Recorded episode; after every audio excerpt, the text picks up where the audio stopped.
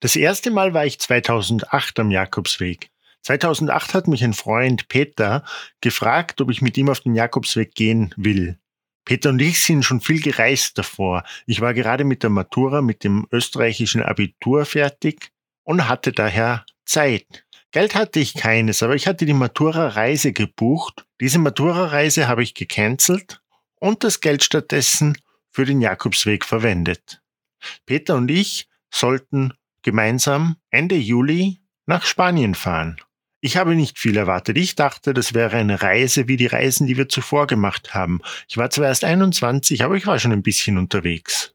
Ich habe mich also vorbereitet, ich habe alles gepackt, ich habe ein bisschen recherchiert. Ich hatte zuvor noch nie vom Jakobsweg gehört. 2008 war der Weg noch nicht so bekannt, wie er heute ist. Vielleicht war er schon ein bisschen bekannt. Das Buch von H.P. Kerkeling war bereits draußen. Aber es war nicht so wie heute, dass jeder den Weg kennt, ja? Aber zwei Wochen bevor wir losgehen sollten, hat Peter mich angerufen und mir gesagt, er kann doch nicht gehen, er hat kein Geld, er muss jetzt arbeiten. Weil ich schon alles vorbereitet hatte und die Matura-Reise abgesagt, entschloss ich mich alleine zu gehen. Wie gesagt, wusste ich nicht genau, was der Jakobsweg ist. Ich wusste auch nicht, dass viele Leute sowieso alleine gehen, weil es eine spirituelle Reise sein sollte. Aber weil ich schon alles gepackt hatte und auch keinen besseren Plan, beschloss ich alleine zu gehen. Es war mir schon ein bisschen ungeheuer, aber was sollte ich machen? Später sollte sich herausstellen, dass alleine gehen das Beste war, was mir passieren konnte im Zusammenhang mit diesem Weg. In einer der nächsten Episoden werde ich euch erklären, warum ich so denke. Ich bin also gegangen, ich bin mit dem Zug gefahren bis Saint-Jean-Pied-de-Port und dort losgegangen. Wenn ihr von Saint-Jean-Pied-de-Port ausgeht, werdet ihr wenig alleine sein. Ich habe einen Monat gebraucht bis Santiago. Am Anfang fragt man sich ständig, was mache ich eigentlich hier? Man geht schon eine Woche und auf den Schildern steht immer noch 500, 600 Kilometer. Das hört irgendwann auf und das ist es, wann der Friede im Ansatz anfängt. Man hört auf, an morgen zu denken. Morgen ist zu weit weg. Und dadurch lebt man mehr im Moment. Auch ist man so mit sich selbst konfrontiert, dass man nicht nur akzeptieren muss, dass Santiago so weit weg ist, sondern auch akzeptieren, wer man selber ist.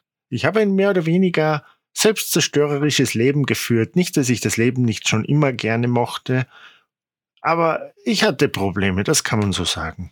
Erst als ich mir selbst näher kam und auch meine eigene Reflexion in den Leuten gesehen habe, die ich getroffen habe, habe ich angefangen, mich selbst zu schätzen. Ich glaube, dass dieser Prozess, dieses sich selbst schätzen lernen, eine Kettenreaktion auslöst. Zum Beispiel, wenn wir dankbar sind, dankbar für die ganzen Fremden, ja, das Konzept von Fremden, die mir helfen, ohne Grund. Dieses Konzept war mir nicht bekannt. Ich bin nicht so aufgewachsen. Die meisten von uns, glaube ich, wachsen nicht so auf. Wir bekommen Hilfe von unserer Familie, wir bekommen Hilfe von unseren Freunden, aber Hilfe von Fremden. Und das hat schon mit Kleinigkeiten angefangen, Gesten, Gesten von Leuten, die ich nicht kannte und die mir über den Weg gelaufen sind. Aber das geht bis zu viel größeren Sachen. Dort habe ich gelernt zu leben. Dort habe ich gelernt, nicht nur wie man nimmt, sondern in weiterer Folge auch wie man gibt. Ich habe damals mein Handy ausgeschalten und das Handy auch erst einen Monat später wieder eingeschalten. Nach Saint-Jean-Pied-de-Port bin ich gefahren über Paris. In Paris habe ich meiner Mutter zum letzten Mal geschrieben und ihr gesagt, dass ich ab jetzt nicht mehr erreichbar bin. Damals dachte ich nicht daran, dass irgendetwas passieren könnte oder dass ich vielleicht erreichbar sein sollte. Das Internet war auch noch nicht so weit verbreitet. Ich war davor schon als Backpacker unterwegs und habe mir keinen großen Gedanken, keinen Plan gemacht für den Weg, ja. Ich bin in Saint-Jean-Pied-de-Port angekommen und habe dort eine Liste bekommen, eine Liste mit den Distanzen von einer Herberge zur anderen. Das waren zwei A4-Blätter. Ich glaube, dass es die immer noch gibt, weil auf den ganzen anderen Wegen, die ich gegangen bin, habe ich immer diese Liste bekommen und auch verwendet. Kein Reiseführer und auch sonst nichts. Die Pfeile führen alle in dieselbe Richtung und die Pfeile sind wirklich an jeder Ecke. Man braucht keine Anleitung für den Weg. Er braucht auch eigentlich mich nicht. Ich habe das Buch von H.P. Kerkeling gehört als Hörbuch eine Woche bevor ich gegangen bin und habe es am Ende fast bereut, weil ich mit den Gedanken von Happe Kerkeling losgegangen bin. Also wenn ihr mit euren eigenen Gedanken und Erwartungen losgehen wollt, dann solltet ihr eigentlich aufhören, diesen Podcast zu hören. Damals gab es auch noch keine Smartphones. Die wenigsten Leute hatten einen Reiseführer, ein Buch dabei, das den Weg erklärt hat. Kein Smartphone zu haben und auch keinen Reiseführer zu haben, hilft natürlich auch, im Moment zu bleiben. Am Abend im Reiseführer zu schauen, wie der Weg morgen weitergeht, ist eigentlich unnütz. Ihr habt eine Liste mit Herbergen und ihr werdet ganz bald merken, dass man nichts braucht außer Unterkunft und Essen. Essen gibt es in Spanien sowieso überall, weil es in Spanien an jeder Ecke eine Bar gibt.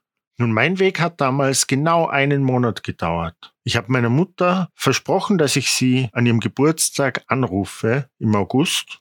Und ich bin an ihrem Geburtstag in Santiago angekommen und habe dort zum ersten Mal nach einem Monat mein Handy wieder eingeschalten. Von Santiago ging es dann drei Tage weiter, bis nach Finisterre, bis ans Meer, 90 Kilometer weiter. Ich war eine Woche in Finisterre. Ich hatte keinen genauen Plan. Ich musste eigentlich, ich musste noch eine Prüfung von meiner Matura nachholen. Französisch. Ich bin nicht angetreten in Französisch, weil ich wusste, dass ich versagen werde, dass ich das nicht schaffe. Ich habe nichts gelernt. Diese Prüfung, das dachte ich zumindest, dass diese Prüfung im Oktober stattfindet.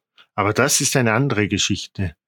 Jedenfalls hatte ich noch Zeit und mein ursprünglicher Plan war, den Weg für einen Monat zu gehen und dann nach Marokko zu fahren. In Marokko spricht man Französisch und ich wollte drei Wochen in Marokko bleiben und einfach nur Französisch lernen, mich auf die Prüfung vorbereiten und im Oktober zurück nach Österreich gehen und meine Französischprüfung ablegen. Mir ist schon ungefähr 100 Kilometer vor Santiago bewusst geworden, dass ich jetzt nicht in einen Zug steigen will. Ihr habt wahrscheinlich schon einmal dieses Sprichwort gehört, dass man nur wo wirklich ankommt, wenn man dort zu Fuß hingeht. Oder dass die Seele zu Fuß geht, glaube ich, sagt man auch. Ich glaube, das stimmt. Man kommt anders an, wenn man zu Fuß ankommt. Und ich wollte absolut nicht wegfahren. Man bekommt auch ein, ein, eine andere Beziehung zur Zeit. Ich habe einen Pilger getroffen auf diesem ersten Monat am Jakobsweg, dessen Worte ich nie vergessen werde. Er ist mir entgegengekommen. Ich war anfangs, ich war jung und ich war naiv und ich war fasziniert von allem, was mir begegnet ist. Als mir also ein Pilger entgegenkam, der in die andere Richtung geht, habe ich gefragt, was er macht, wo er hingeht. Er ging Richtung Deutschland. Was er gesagt hat, war, am Anfang waren es noch 800 Kilometer bis Santiago. Jetzt sind es nur noch 2000 Kilometer nach Hause. Und das trifft es eigentlich ganz gut, als ich dann fast am Ende meines Weges war und fast 800 Kilometer zurückgelegt hatte, wusste ich, dass es eigentlich egal ist, wie weit ich noch gehe. Natürlich, ich muss im Oktober zu Hause sein, dachte ich. Geld geht auch irgendwann aus. Aber eigentlich kann man gehen, solange man will. Es ist egal, wie lange es dauert, bis man ankommt. Daher habe ich beschlossen, noch bevor ich in Santiago war und bevor ich in Finisterre war, dass ich zu Fuß weitergehe.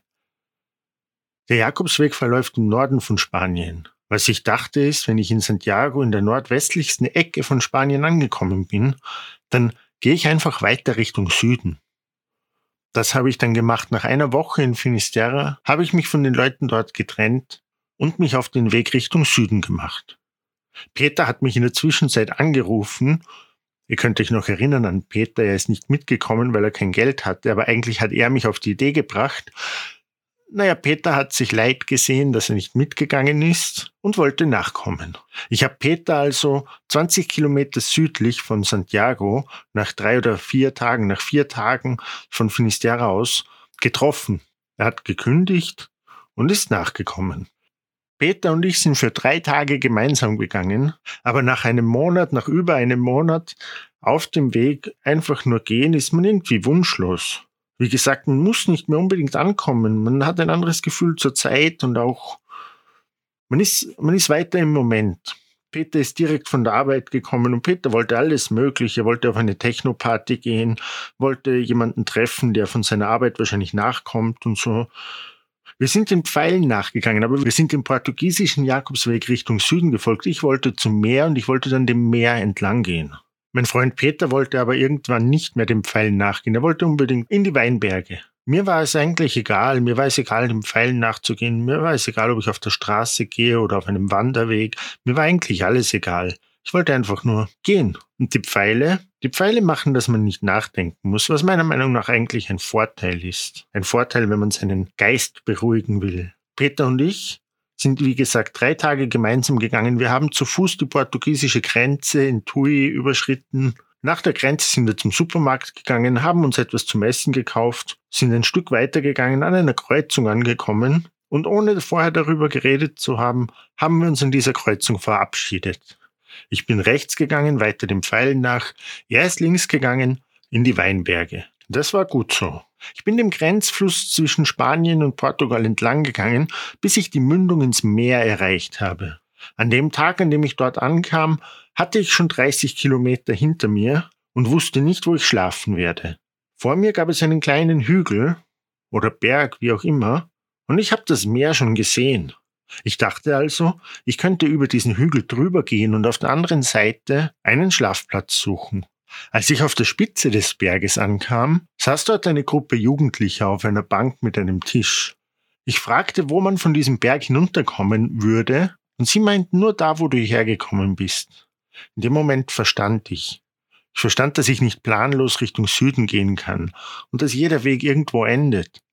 In gewisser Weise war das das, was ich von Finisterra gelernt habe. Am Anfang fragt man sich, was man da eigentlich macht. Irgendwann hört man auf, sich zu fragen, was man da macht. Man geht einfach.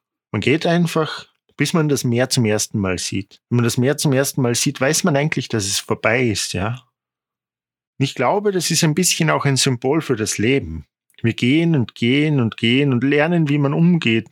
Wir denken nicht daran, dass wir das Meer irgendwann erreichen, dass dieser Weg ein Ende hat. Ich habe meinen Frieden am Weg gefunden und wollte daher nicht aufhören zu gehen. Ich wusste in gewisser Weise, dass Zurückkommen heißt, von vorne anzufangen dass es nicht einfach sein würde. Aber so sehr man am Weg akzeptieren muss, dass man jetzt einfach nur geht und Santiago weit weg ist, so sehr muss man am Ende akzeptieren, dass das das Ende ist. Ich bin nicht von dort nach Hause gefahren. Ich musste nicht, ich hatte noch Zeit und ich hatte eigentlich kein Geld mehr, aber genug, damit ich irgendwie durchgekommen bin. Die Herbergen waren damals noch sehr günstig, man konnte für sechs Euro überall in Galicien schlafen. Ich wusste, dass es zu Ende war, aber ich wusste, ich kann mir Zeit lassen. Ich muss nicht gleich nach Hause. Ich bin also zu Fuß zurückgegangen nach Santiago, zurück nach Finisterre. Insgesamt hat mein Ausflug nach Portugal drei Wochen gedauert. Als ich wieder in Finisterre ankam, war nur, nur eine Person noch da, die ich früher schon getroffen hatte, Pedro. Von Pedro werde ich euch in einer anderen Episode erzählen. Ich saß noch eine weitere Woche am Strand, bevor ich mich wieder aufgemacht habe. Wieder aufgemacht zu Fuß nach Santiago. Ich dachte, ich gehe zu Fuß nach Santiago und fahre dann weg. Ich habe eine Nacht am Weg zurück nach Santiago verbracht, bevor ich umgekehrt bin und wieder nach Finisterre gegangen bin. In Finisterre, Finisterre war das Paradies für mich. Wir haben am Strand geschlafen und es sind jeden Tag Leute gekommen und gegangen. Ich hatte nie in meinem Leben zuvor so ein Gefühl von Gemeinschaft. Ich hatte schon Gefühle von Gemeinschaft in verschiedenen Situationen, aber nicht so, nicht bedingungslos. Die Sachen, die am Weg passieren, passieren vielen Pilgern in ähnlicher Weise. Jeder hat seine eigene Geschichte, jeder hat seine eigenen Gründe, warum er geht. Aber ich glaube, es passiert etwas, das fast jedem passiert, der es zulässt. Es passiert auf jeden Fall viel Heilung. Viele von den Gedanken, die einen vorher plagen, verschwinden beim Gehen. Wenn diese Leute dann, die am Ende von einem Weg stehen und am Anfang von einem anderen, zusammenkommen und wissen, sie können noch die letzten Momente auskosten, die ihnen auf diesem Weg gegeben sind, entsteht etwas ganz Besonderes. wie gesagt, ich habe einerseits losgelassen, ich habe losgelassen von allem, was früher war, aber ich habe noch nicht losgelassen, was ich auf dem Weg gefunden habe. Nachdem ich einen Tag Richtung Santiago gegangen bin und dann wieder umgekehrt habe, nachdem ich eine Nacht wo geschlafen hatte, kam ich ein drittes Mal in Finisterre an. Pedro war noch immer da und Pedro meinte, falls ich noch einmal gehe, kann ich meinen Rucksack gleich da lassen. Komme sowieso wieder. Ich bin übrigens nicht der Einzige, dem es so geht. Ich kann mich an Markus erinnern. Markus war schon da, als ich gekommen bin. Markus ist ganz von Deutschland zu Fuß gegangen. Markus hat sich aber am Fuß verletzt. Er ist zwei Wochen in Finisterre geblieben, bis sein Fuß wieder ganz war. Nach zehn Wochen war er immer noch da. Er ist nach Hause gefahren, in der Zeit, in der ich in Portugal war. Ich bin noch eine Woche geblieben, also insgesamt war ich drei Wochen in Finisterre, eine Woche vor Portugal und zwei Wochen als ich zurückgekommen bin von Portugal. Es hat so lange gedauert, für mich Abschied zu nehmen. Abschied vom Paradies. Übrigens habe ich bei meinem zweiten Versuch, Finisterre zu verlassen, jemanden kennengelernt. Mit ihr habe ich später vier Jahre lang zusammengelebt. Nach einer Woche bin ich mit ihr gemeinsam nach Santiago gefahren, aber ich wusste, es ist Zeit für mich nach Hause zu gehen. Ich hätte bleiben können, ja, in Pontevedra, wo sie gewohnt hat, 60 Kilometer südlich und eigentlich wollte ich mit ihr bleiben. Was auch passiert am Weg ist, dass die Instinkte, Instinkt oder das Bauchgefühl, es ist weniger rationelles involviert beim Entscheidungen treffen. Und das hilft, glaube ich. Das hilft, glaube ich, Entscheidungen zu treffen, mit denen man auch wirklich leben kann. In dem Moment wusste ich, es war Zeit, nach Hause zu gehen. Es ist wahrscheinlich auch Zeit, diese Episode abzuschließen. Also das war's für heute. Falls ihr bis hier gehört habt, danke ich fürs Zuhören. Bis zum nächsten Mal. Passt gut auf euch auf. Wo ich mit dieser ersten Episode hin wollte, wusste ich eigentlich nicht genau. Das hat sich erst im Reden ergeben. Aber ich habe schon vieles von dem, was für mich am Weg so wichtig war, erwähnt. Nun, in der nächsten Episode würde ich gerne ein Gedicht für euch lesen. Ein Gedicht, das mich am Weg ständig begleitet hat.